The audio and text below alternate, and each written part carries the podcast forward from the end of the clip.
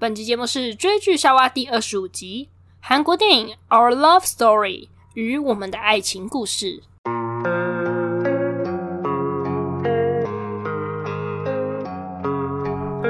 在追剧夏娃这里，我们会告诉你有关拉子影剧那些你可能不知道的秘辛哦。不想错过的话，记得按下订阅，追踪我们的 Podcast、YouTube 和 IG 哦。跟韩国人共事了三个月的 Emily，心血来潮的再次回味了韩片《Our Love Story》，发现许多共同点，一起来聊聊吧。欢迎来到追剧夏娃，我是 Emily，我是 Betty，耶！Yeah, 我们终于合体了，而且这一次终于是在讲电影，不是在讲卡达。没错。相信就是以前的老观众应该就是等这一刻等很久了。对啊，我终于出差回来了。然后出差的过程真的非常难录制电影的项目，因为我们两个没办法远距录制，然后再加上我在那里的时候心情上完全没办法平静下来准备这些东西，而且可能工作比较繁忙，工作比较繁忙，然后想讲的都是工作的和外派的新的感想或者是旅游之类的。那现在呢？已经回来第一周了，然后我们赶快把握时间，预计要录个三集。那首先要先讲的是这个韩国电影，你猜为什么我想讲这一部？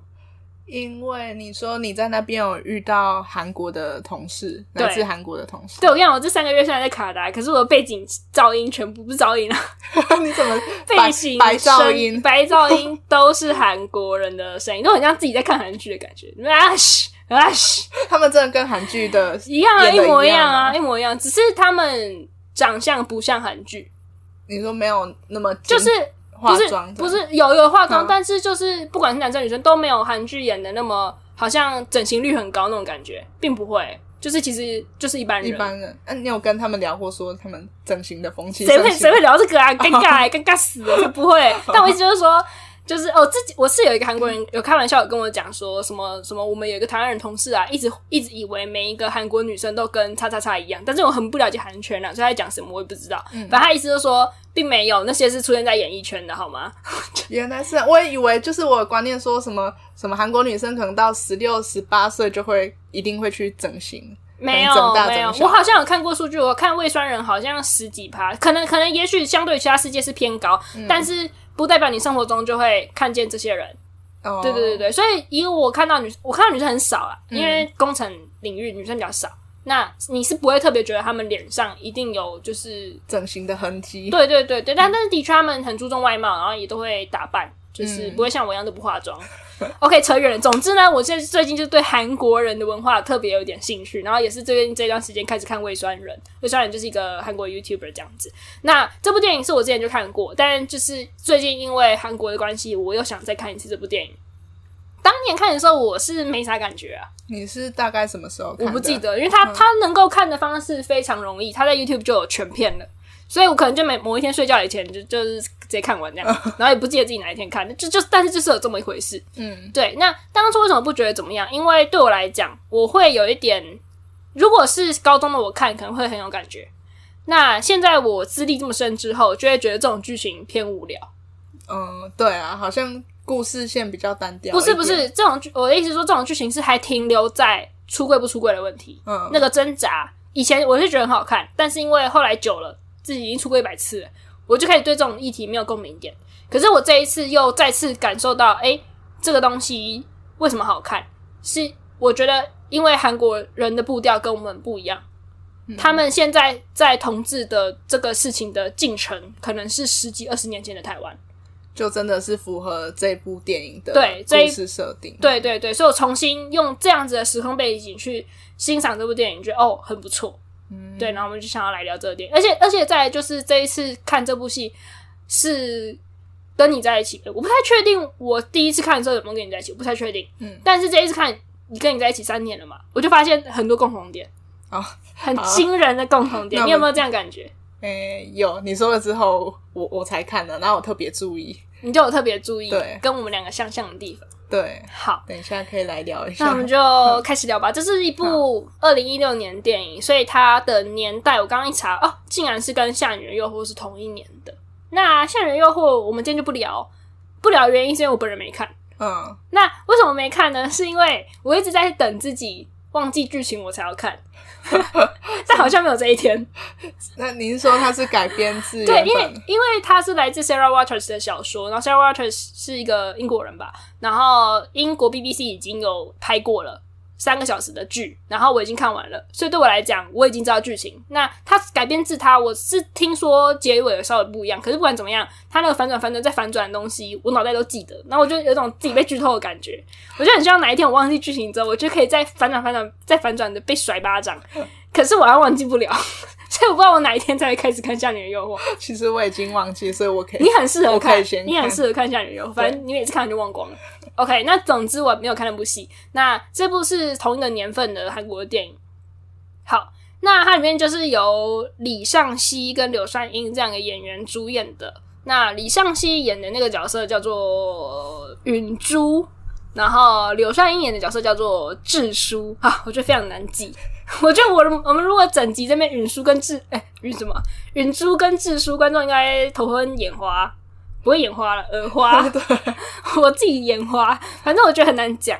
呃，这两个角色，我们就讲个长发跟短发好了。好好，OK，是 OK，简洁有力。好，那呃，为什么说很像我们呢？哦，对，接下来就开始剧透了。我跟我每一集一样，马上就要进入剧透的地方了。就是他长发的那个角色很像我，你有这样觉得吗？呃，就是比较活泼，比较主动嘛。活泼主动。嗯、那我会讲最关键的特质是。他自我出轨哦，oh. 对，他也许没有对别人出轨，可是他自我是高度认同我是女同志的，嗯，他知道自己喜欢女生，嗯，然后还有哪个特点呢？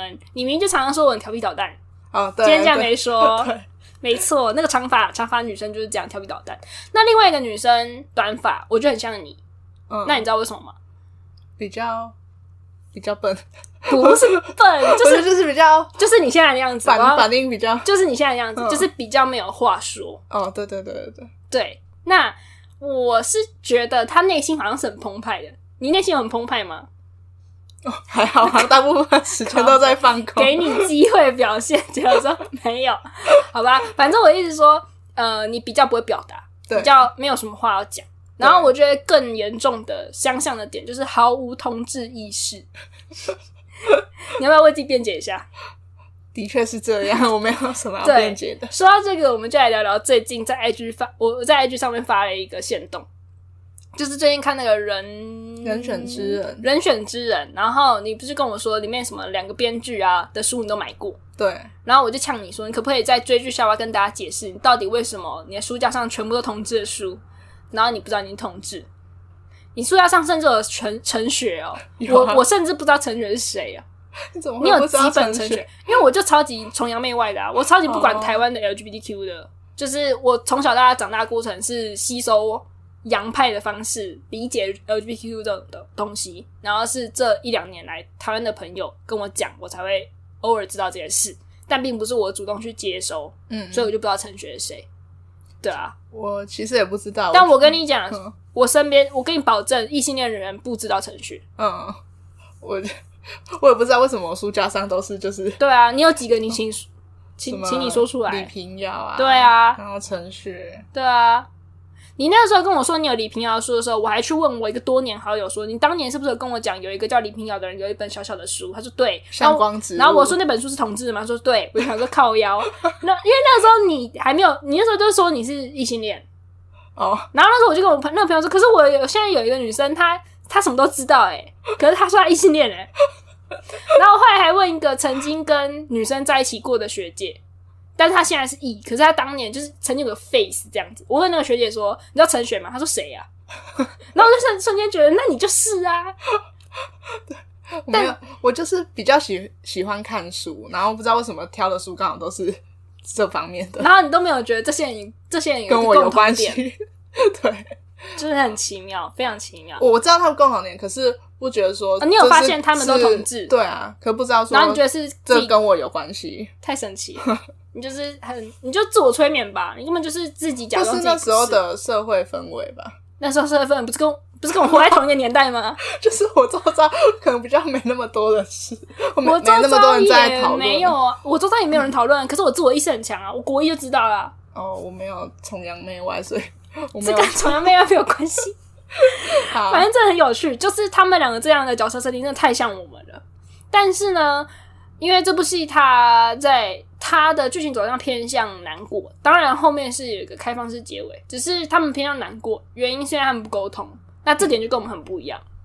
对，我觉得第一个是好几个相异的地方。第一个是我觉得我们的生活较比较没有家庭的枷锁。嗯。因为你记不记得那个长头发女生，她虽然有高度的自我出柜的状态，可是她高度的神对别人神柜，哦、包含他家人，尤其他爸爸。对对对。她一回到他，他原本他是那个主动追求者，嗯，可是他一回到自己家乡，他直接封闭，对，然后不敢，就是就是在爸爸面前完全不敢露出任何一点自己是另外一个身份的样子。对，然后而且他会 shut it down，他会就是也不跟对方沟通。他跟对方女生没有沟通，他就直接好像以对方为耻的感觉，就是就觉得说，好像我回到乡下，我要过另外一个生活了。那这个家庭枷锁跟我很不一样，我觉得我没有那么严重。嗯，对我也没有，你也没有，对，好神奇哦。对，反正我觉得他们演的是以前十十几年前的台湾吧，嗯、也许也许。然后第二个相异的地方就是，虽然你话很少好了，就好像那这个长发跟这个短头发女生。短发女生话少，可是长发女生在面对这样的过程的时候，他也不想沟通，嗯、就是他他面对自己心里面有什么时候她不想沟通，那这就是我跟他不一样的地方。你话少，你归少，可是我会逼你讲，对，因为我不话少，我一点一点都，我就是在强迫沟通，就是我们不可以就面面相觑，然后不知道这件事情怎么办，我们一定要讲出来自己心里的想法。对，嗯，然后第三个相异的点，我觉得这个就算是十几年前好了，可能台湾都没有这么严重，就是他演出了同才的反同。嗯，对，我是不知道听众朋友有没有经历到这样的事情，我自己没有，我没有被身边的人朋友反同过。就是假设今天反我，可能是一些不熟的人，可是绝对不是亲密的朋友，比如说室友，跟你身边你好恶心啊什么的。嗯，对，他们只会说我不洗澡很恶心。好哦，你要自己 自己。暴露自己的 不洗澡事迹是不是？好，对，那你还记得那一段吗？呃，有啊，就是那个，我觉得超扯的，云珠短短发女生的。哦，你还记得她叫云珠？我已经秒忘了。好，云珠，她怎么样？她她那个室友好像后来知道之后是不跟她讲话。对啊，超扯的。然后她说我要跟你讲一件事，哇，好棒哦！她要跟她亲密的朋友说出来了，而且那时候他已经失恋，她是经历了自我认同。知道自己是 gay，然后再加上失恋，然后她才想要跟好朋友讲，就没有想到好朋友听完那个还在那边洗杯子嘛，嗯，边洗边说什么？你有想过我的感受吗？不是你他妈，你有什么？你好，你有什么好的感受？对啊，哎、欸，可是我突然觉得这样讲那么不对，我不知道哎、欸，站在异性恋立场，难怪？难道难道身为室友，我我们一定要告诉他我们的性向吗？啊，什么意思？你再说一次。就是我现在站在那个室友的立场，嗯、他的感受是。你没有告诉我你是同志，然后我跟你住在一起。我觉得他在一点应该只是说他没有告，就这中间过程你你的不开心，你的开心没有分享这个过程给我知道。才不是嘞、啊！真的吗？他的意思是一副好像他把女同志当男的，嗯，就好比我跟男生住，我会有所哦警觉。对，可是你是女同志，你好像伪装成我不用警觉你，实际上我要警觉你。哦，可是这对女同志而言是非常 offensive，好像是怎样？嗯、我性向的女生，我就一定会对你想要怎样？我就会喜欢每个女生，会，所以所以同志这边，我我们会觉得很 defense，很想 defense。可是我刚刚第一次换位思考，觉得异性恋女生是真的很受到困扰吗？嗯，妈，我在问妈。哦、可是就算这样的困扰，难道就表示我一定要出柜吗？也不代表啊。嗯、我要不要出柜是我的选择吧？对啊。对啊，所以他真的很不 OK，嗯，他这个态度非常不 OK。嗯，而且我记得他后来就是跟他讲了，可能过几天他回来之后也没有跟那个允珠打招呼，就直接回。没有，他就直接他就冷霸凌这样子，对对对，就直接冷暴力，就是室友中的冷暴力，嗯，我觉得非常不合理，嗯，就是很糟糕。那这样的剧情也是对角色造成大的打击，因为他不止失恋，他也没朋友，然后自我认同上反正就很复杂。对，他好像一切生活都不太，一切生活都乱掉了，这样子。嗯，好，那我那时候叫你也看，但我很惊讶你哭了。哦，对，我好像是在比较后面。对，你可以跟观众讲讲这部戏为什么你会哭吗？我觉得那个云珠很可怜啊！你不要讲那么浅白 好不好？我真的话很少。你那话很少，你脑袋有在转吗？有，就他那时候好像什么什么，他的作业就是美术系作业，然后好像被评分，就他做出来很 很像乐色还是什么。然后那时候又失恋，就是那个长发女生搬回乡下。怎么？你讲的我真的要笑死！我听不到哭点，我只觉得很好笑。我说很可怜啊，我听不到哭点。好。让我来帮你说明你的哭点好，好，因为我记得当当时你跟我讲的不是这个点，你跟我说你哭的地方是他搬回去住，长发女生搬回去，对，不是不是不是不是，你忘记一个，呃，长发女生本来是租屋哦，然后后来她搬回去自己的老家跟爸爸住，因为她妈妈过世，爸爸一个人，嗯，然后她搬回去老家，那可是就变成说他们本来租她本来租屋的地方变成她跟短发女生约会的。他们共同的回忆，嗯，所以短发女生就去把它租下来，嗯，然后一个人搬东西，对，就是从那个类似逃生梯那种侧面楼梯这样上去。你好像你好像在那边哭的，哦，你是这样告诉我的，原来我没有跟你一起看电影，我不知道你什么时候哭。可是你跟我说他搬去他那个地方住的时候，你哭了，嗯，对不对？这样是不是很画面感？然后是不是觉得有一种很惆怅？他在怀念他前女友的样子，看你那个美术作品做出垃圾。我想我讲的比较有哭吧，哭点吧？有有，对啊，应该是你讲的那样。我真的要被你笑死，你真的是开心果哎！好，那这部戏做的结局到底是怎么样？你觉得结局是怎么样？你可以跟我提示一下结局停在哪里？我我也有有点忘记，但总之它是开放式结局。嗯，它是开放式结局，它就是后来长发女生又回过头来约短发女生出来哦，然后又在类似同一家餐酒馆。的地方之类的，嗯、然后短发女生、长发女生就会在那边很调皮的，就是就想要想想要挽回他，很调皮，他用一种很调皮的方式，嗯、对，想要挽回他这样子。那没有一定的答案，就是并没有一定的说好不好什么的。那电影差不多结束，可是我是自己觉得这是一个开放结局，每个人都可以自己解读嘛。那我的结局，我的解读绝对是他们又尝试在一起啊，嗯，因为他们学过了一件，他们学到了一件事，就是我们之前都没有沟通，对。他们之间只有对视、讲笑话，嗯，跟在一起就亲吻之类的，没有任何一起面对苦难的沟通。对，讲笑话的意思是说，长长发女生来开玩笑逗他逗他这样子，他们只有这些，就是比较浅的。对，一旦到痛苦的事情的时候就不开口。嗯，对。那我相信他们经过这些学到这件事。所以，开放式结局在我心目中，它的结尾是两个人再一次尝试在一起。嗯，那呃，长发女生要面对的是她怎么跟自己的爸爸去讲出轨。对，短发女生要学习的可能就是自信心再提高一点吧。对，她是一个看起来很没有自信心的人。嗯，然后可能就是哦，我想到还有一件事，她的个性跟你有点像，她会完完全全牺牲奉献于另外给另外一个人。他牺牲奉献啊，他就是什么都陪他，什么都怎么样，然后自己的作业才烂掉。哦，你懂我意思吗？他他以为他是他爱到没有自己，被爱情冲昏头，一直在对热恋中，所以对啊。可是并不是每一个热恋中的人都会这样爱到没有自己。嗯、你必须边爱对方边拥有自己，嗯、你不能因此生活就打乱，然后每一刻被打。我没有这样，呃，你没有这样，可是你会展对我展现出你愿意为我牺牲奉献。哦、当然我很感动，我也很喜欢这样子。但就是他的话是，就是赴汤蹈火，然后没有顾自己状况有没有？好，你不会对我赴汤蹈火到就是公司全部请假之类的吧？不会啊。对啊，可是他做工作。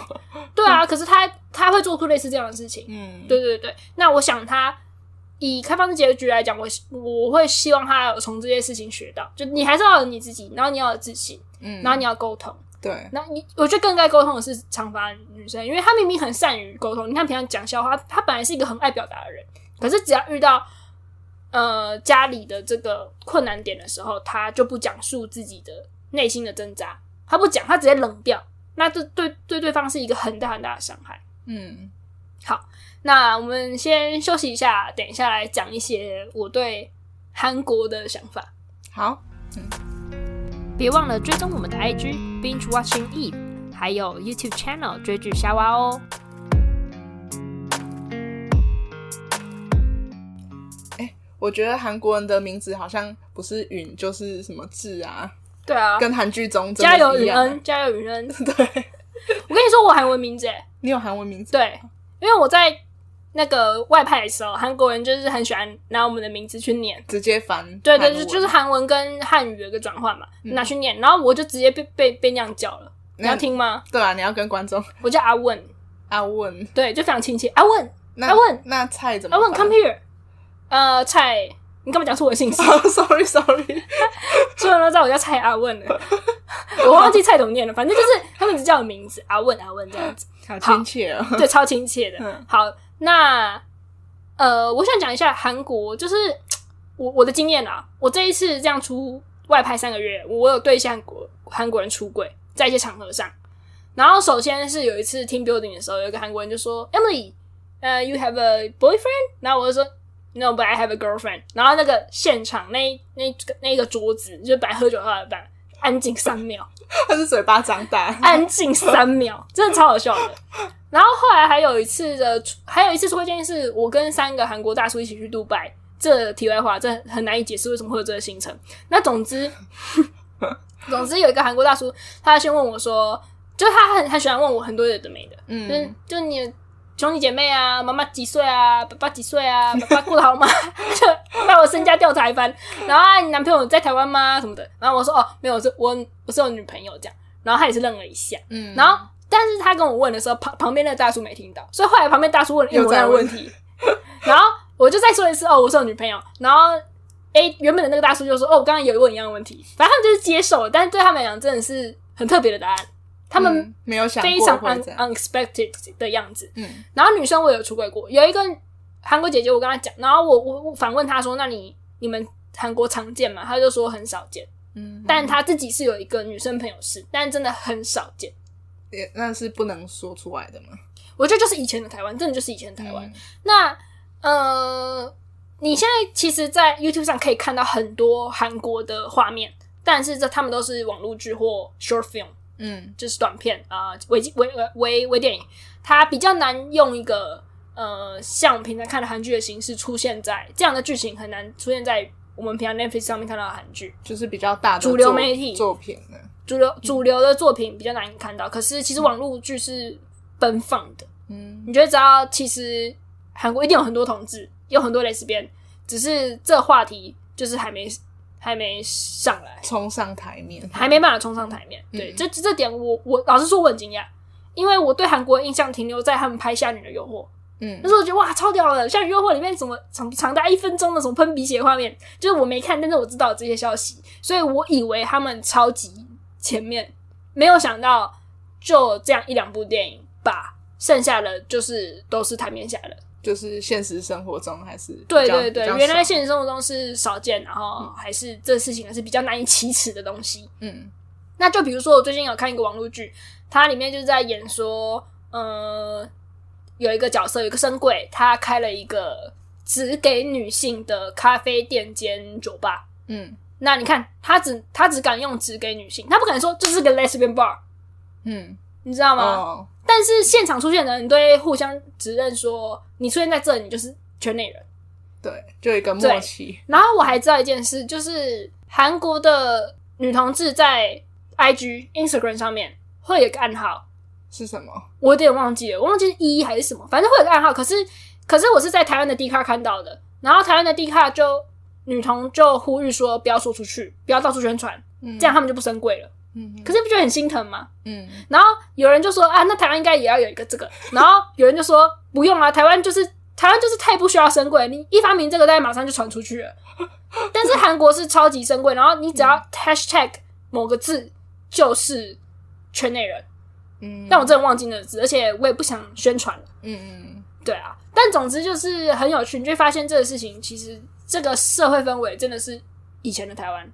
嗯，以前。台湾网络还不发达的时候，我们的氛围还没经历。对，假设那个时候的台湾网络发达，我们肯定会在那边偷偷 hashtag 之类的。对，对对对。好，然后还有一个我想讲的事情，这个就更题外话了，可是也是一个反映我对韩国现在同志圈的想法，就是我最近迷上一个韩国球星，他叫金软景。然后我会迷上他是因为别的事情，因为我很爱看案件，案件里面打打杀杀，不是打打杀杀，就是凶杀案那些、嗯、true crime。然后有一次案件不是不是到生死，但就是到霸凌相关的事情，然后就说哦什么金软吉被波及这样，然后我就想说哦金软吉是谁啊？我去查，然后我就发现哎这人很特别，那。这个人之后也许我会有一天好好慢慢聊，但我想讲的重点是，他如果是一个台湾人，身高那么高一百九十二，打球帅，然后讲话又 man man 的，一定超级多，就是一定就是女朋友直接排队，真的在台湾就是这样，就是你看台湾之前那个四大运双十一帅到爆炸，嗯，有是全网暴动，然后男生也会说，哎、啊，感觉很帅，嗯，这就台湾啊，我很我很骄傲，台湾是这么的开放，对，可是他却很奇怪，他明明有一个绰号叫金哥。嗯，可是同时也就是，可是他的形象 怎么讲？你会，你可以在他身上看到矛盾点，就是可能他去那个节目受访的时候，或参加节目的时候会打扮，他自己也很享受于打扮。嗯，对，这这没有什么好好 judge 的。但是就是，我觉得矛盾点在于，你身高很高，打球很强，很帅，你的个性又直爽，然后对女生很照顾，大家叫你金哥。可是同时，大家又要去说。呃，又会封号说，呃，最美、最正什么之类的，嗯、就是女女，然后姐姐什么的，嗯，然后上节目都要上睫毛膏啊，那些不一定睫毛膏啊，但就是睫毛突然变很厚很长，你知道吗？就是一个很冲突的点。然后她声音又偏很低，嗯，那我我觉得什么东西矛盾于一身也没有什么不好，这就是她。只是我觉得，如果今天这样的人，他如果是台湾人，好像我觉得不会这么冲突。我觉得他会直接走向某一边，对，就是可能比较，就是不会有两种，不会有一种对两种样貌。然后再来是金软吉的话，我觉得还还有一个可能性是，就是那就你如果想要查他绯闻的话，你会在呃简体字的网页上面看到一堆他的绯闻，可是那很明显是假的，嗯。就是粉丝自己想凑的，就是把他跟某个女女排明星凑，跟那个女排明星凑，然后还说他劈腿谁什么之类的，北七。那我是觉得他自己应该是没有没有没并没有什么真实的东西。嗯嗯。那要我身为一个小粉丝去猜他性向的话，老实说，我猜不到。我觉得就是没有自己。自己意识到，就像我当没有没有，为什么我觉得我猜不到？因为我觉得也许他有他的挣扎。第一个是社会文化，就是韩国人对这个东西很很敏感。然后第二个是我觉得他好像有信仰。嗯，那在有基督教或是我不知道，就是偏基督教信仰的人口之中，可能这方面都是比较困难的。嗯，那为什么我说他有？是我在比赛看到的，比赛的时候看到他的手势之类，你会知道哦，这个球员有信仰。对啊，那我就觉得，那也许他自己也很挣扎吧。嗯，还在自自我对，所以身为一个粉丝，我完全猜不到他的什么。我只能说，他假设他是台湾人，早就早早就跟女生在一起了，没有什么好挣扎的，因为他就太帅了，帅了吧，又美又帅又好笑哦。嗯、他也可能大的特点是他超好笑的，真的推荐。很呆萌。呃，他的好笑是不是呆萌？他就是有综艺综艺感，他很常上综艺节目，所以我那时候想说，哦，这个排球人打排球好，好想看有没有。一打金软吉，哎、欸，我还看不到他打排球嘞、欸，我看到的全部都是他上综艺节目。有，他还教那个明明星打排球，看，看他上上综艺节目的画面还比他打排球多。对对，所以他集很多我很喜欢的特点啦，这是为什么我是他的小粉丝这样子。嗯，对，这是一个题外话。对，刚刚想要讲一个点，就是呢，韩剧现在韩剧主流到底有没有蕾丝边的剧情？我不知道，因为我对韩剧非常没涉猎，没有涉略。可是我举个例子好了。呃，之前我们讲过一部戏叫做《经纪人》，找我经纪人，哦、对，Call My Agent、嗯。那韩国人有买过去，就是也来拍一个自己的版本的《Call My Agent》，好像叫做什么明星经明星经纪人生存记之类的。那我是很快速的快转了一下，发现女主角是同志这件事情被抹灭了，被拿掉了。嗯、最重要的一件事情，对，最重要一件没有没有到最重要的，就是一个是蛮一个理直气壮的事情被拿掉。嗯，对，就是里面几个角色，然后。其中一个经纪人是女同志，又怎么样？为什么要拿掉？对啊，这样这样好像剧情蛮比较无聊，就偏无聊啊。就 就是她她是女同志，就蛮好玩的啊。对啊，可是拿掉了。嗯，所以从这点就可以看到，韩剧上对这件事情很不敢操作，很不敢就这样子玩、嗯、去尝试。可是实际上，韩国 K drama 非常的非常的呃向外推行的非常成功嘛。美国很多人喜欢看 K drama，嗯，而且我觉得美国人完全可以吃这一套。就如果美国人看见 K drama 里面出现女女，一定就是也是拍手叫好。可是偏偏就没有，很少见。嗯、那我目前只有看过一部，我没有看那部戏啦，就是在 YouTube 上面有看到 Storyline，有非常非常接近这样擦边的，然后效果非常好，就演员们演的非常好，就跟我们平常看到的网络剧一样。就其实他们是有这样的实力的。韩韩剧在爱情剧的角。的的角色是非常重要的嘛，嗯，就是他们非常会铺张爱情的浪漫的样子，可是永远在男生跟女生之间。我真的非常期待他们有一天是演女生跟女生之间。嗯，我觉得韩剧就是拉子世界里面缺少的最后一块最重要的拼图，嗯、就那一这个拼上去，我们就啊，真的太太爽了，就我们的 fantasy 全部完成了这样子。你形容的很好哎、欸，对啊，我就很期待哪一天韩剧充满了，就是我们这些，比如说。那个最近很很红的那个《黑暗荣耀》，那个你知道叫什么名字？嗯，谁？我们我真的对对韩剧很不熟。不是我们给观众凸显的就是我们有多不了解，就浪漫满屋女主角、啊。我知道，我知道，我忘记她的名字。宋慧乔。哦，对啊，你看哪一天宋慧乔在那个荧幕上亲一个女生，哦，我一定就是啊，满足满足，人生圆满的这样子，谢天谢地这样子。好，我们今天就聊到这边。那下一集我们要开始聊演员。我们准备了三集，要好好聊，呃，非常就是要聊一些很常出现在同志电影里的演员们。嗯，对，好，好，敬请期待喽，拜拜，拜拜。喜欢我们节目的话，别忘了在 Apple Podcast 和 YouTube 上按赞留言，我们非常期待与你们互动，每一则留言对我们来说都是大大的鼓励哦。